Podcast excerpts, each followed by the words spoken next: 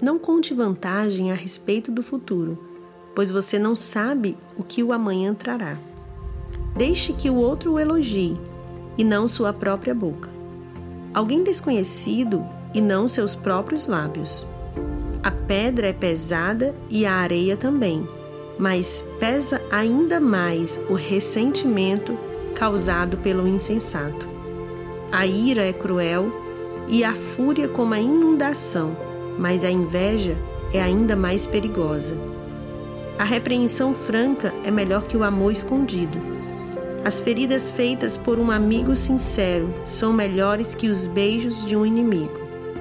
Quem está satisfeito recusa o mel, mas para o faminto até o alimento amargo é doce. Quem anda distante de casa é como o pássaro longe do ninho. O conselho sincero de um amigo é agradável como perfume e incenso. Jamais abandone um amigo, nem o seu, nem o de seu pai. Quando vier a calamidade, não peça ajuda a seu irmão. É melhor recorrer a um vizinho próximo que a um irmão distante. Meu filho, seja sábio e alegre meu coração, então poderei responder aos que me criticam.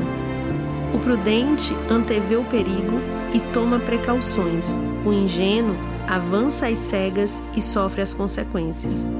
Quem aceita ser fiador de um desconhecido perderá a roupa do corpo.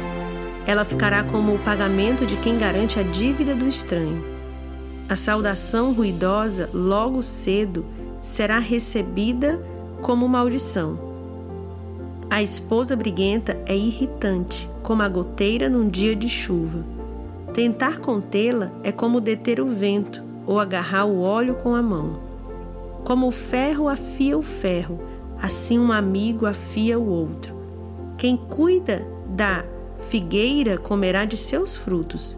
Quem protege os interesses de seu senhor será recompensado.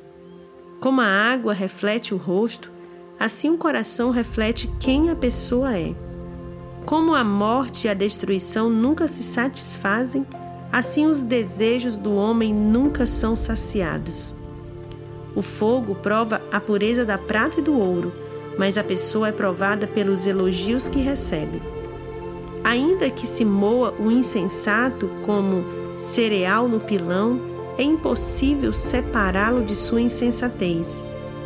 Tome conhecimento do estado de suas ovelhas e dedique-se a cuidar de seus rebanhos pois a riqueza não dura para sempre, e pode ser que a coroa não passe para a geração seguinte.